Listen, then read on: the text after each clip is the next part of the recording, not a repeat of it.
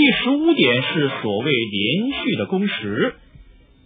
研究，我们发现到了，通常重要的工作呢，都必须用整段连续的工时来处理。什么是连续的工时呢？它可能是六十分钟、九十分钟，或者是两个小时。事实上，大部分的重要工作，如果不连续花上六十分钟或九十分钟，是不可能完成的。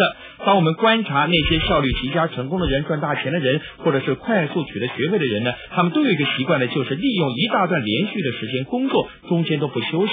现在呢，就让我举个例子。其实呢，你可以试着使用，这是我自己的方法。有的时候呢，我一大早起床，大约是在五点钟左右，我可以连续工作两到三个小时。在这毫无间断的几个小时里面呢，我几乎可以呢把一整天的工作给做完了。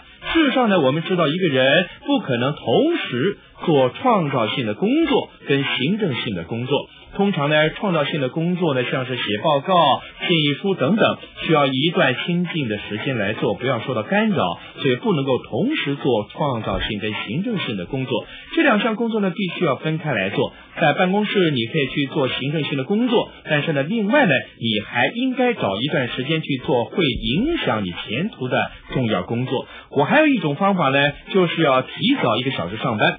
当我头脑清醒的时候呢，一小时那可以完成半天的工作。还有一个办法呢，就是午休的时间继续工作，不要出去。我发现呢，有的时候呢，中午工作的效果是非常好的。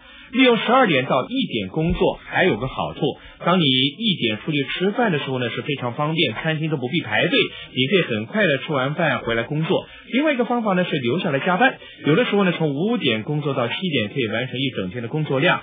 除此之外呢，还要搭飞机出差。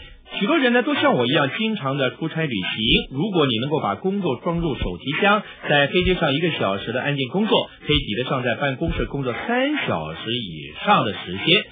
所以说呢，当你出差之前，记得要把必要的文件放入手提箱。一上飞机呢，就开始埋头工作。我还喜欢坐在靠窗户。因为呢，这样比较容易专心的工作，不会受到干扰，没有人在前面走动，在飞机上真的可以完成许多工作。事实上，今天这套课程部分的内容呢，就是在飞机上所完成的。